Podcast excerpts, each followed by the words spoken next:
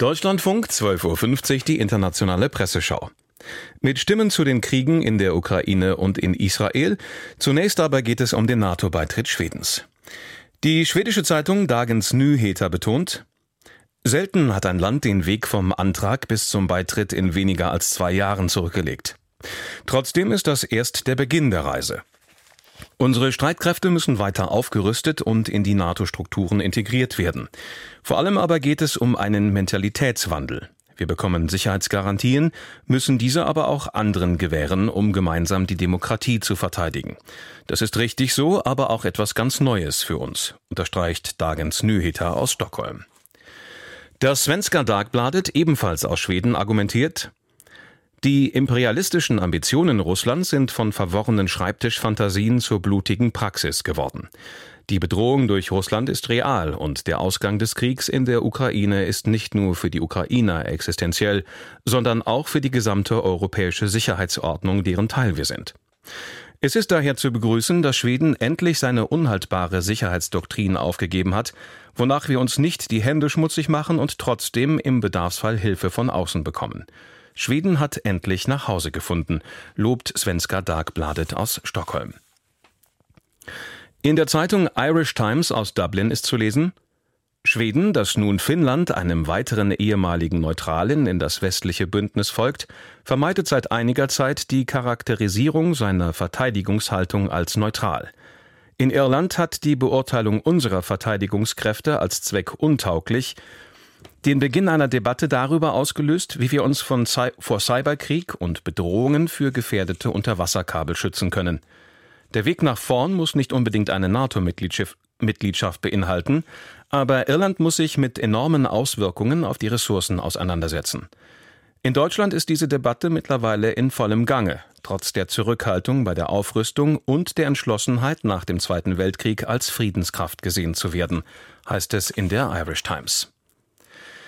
Die Zeitung Politiken aus Kopenhagen kommentiert, Während Länder wie Dänemark ihre Territorialverteidigung und den Verteidigungswillen der Bevölkerung unter dem amerikanischen Sicherheitsschirm verwittern lassen haben, haben Schweden und vor allem Finnland ein ganz anderes Verständnis davon und eine ganz andere nationale Verteidigungstradition.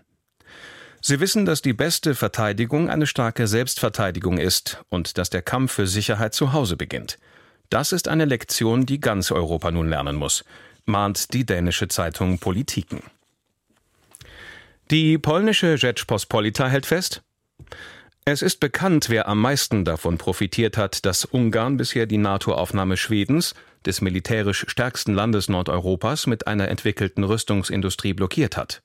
Russland, dem Viktor Orban auch in der Europäischen Union diverse andere Gefallen tut.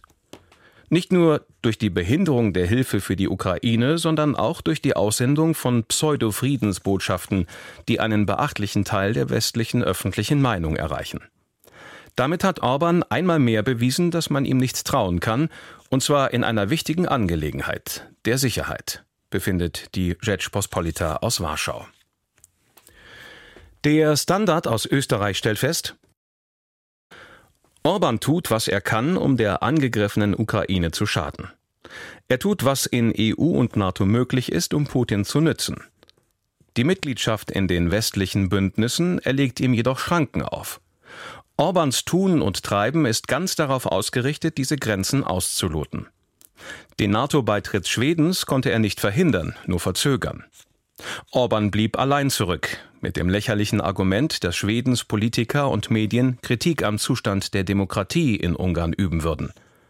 Wer in der freien Welt tut das nicht? Nun kam es anders. Nach all dem Affentheater steht Orban mit leeren Händen da. So der Standard aus Wien.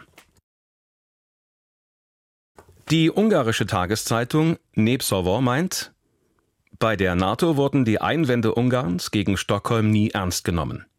Das Bündnis ging davon aus, dass wir ohnehin für die Aufnahme der Schweden stimmen.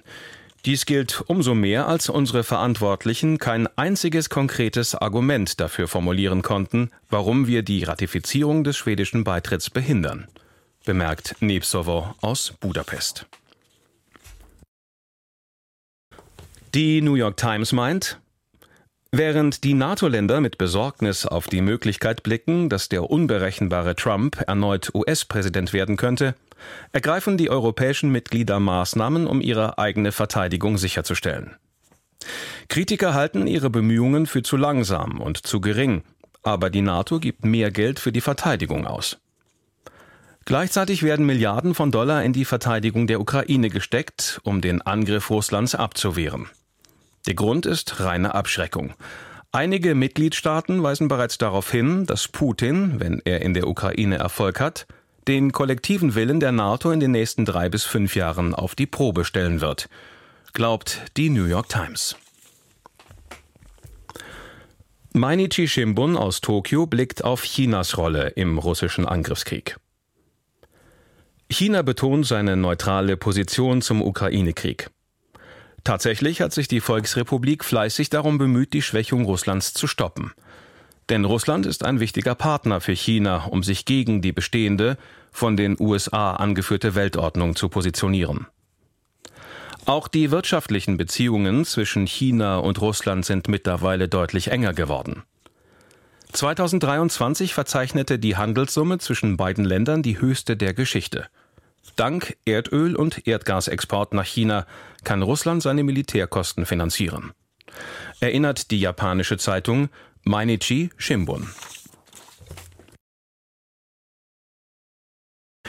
Die tschechische Zeitung Pravo aus Prag glaubt, eine Wende im Ukraine-Krieg wird möglicherweise nicht durch verstärkte Waffen- und Munitionslieferungen herbeigeführt werden. Könnte die Diplomatie die Wende bringen? Im Moment ist das schwer vorstellbar, obwohl die meisten Europäer Verhandlungen bevorzugen. Doch wie ein Kompromiss aussehen sollte, ist schwer zu beantworten.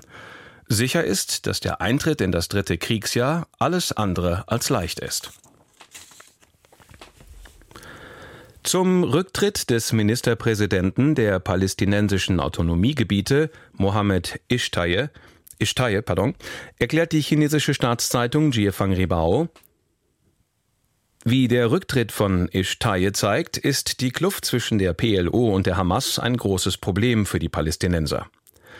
Während die im Westjordanland regierende Fatah, die Hauptfraktion der PLO, für einen Dialog mit Israel auf politischer Ebene eintritt, setzt die den Gazastreifen kontrollierende Hamas auf den bewaffneten Kampf.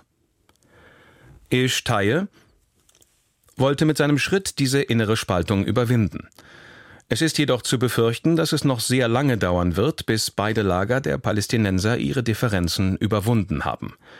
Nicht zuletzt, weil Netanyahu offenkundig kein Interesse an einer Annäherung zwischen Fatah und Hamas hat. Folgert Chiefang Rebao aus Shanghai. Die spanische Zeitung El País erklärt, Angesichts der Zerstörung des Gazastreifens und der zunehmenden Spannungen in den übrigen Gebieten des Nahen Ostens sind ein Waffenstillstand, die Freilassung der Geiseln, die Normalisierung des zivilen Lebens und die Abhaltung einer internationalen Friedenskonferenz, die zur Schaffung von zwei Staaten führt, dringend erforderlich. Aus diesem Grund ist der Rücktritt der Regierung der palästinensischen Autonomiegebiete, die durch Korruption diskreditiert, durch Spaltung und Kriegsspannungen geschwächt und durch 16 Jahre ohne Wahlen delegitimiert wurde, absolut sinnvoll. Und mit dieser Stimme von El País aus Madrid endet die internationale Presseschau. Redaktion Khaled Nahar, Sprecher Christian Michalak.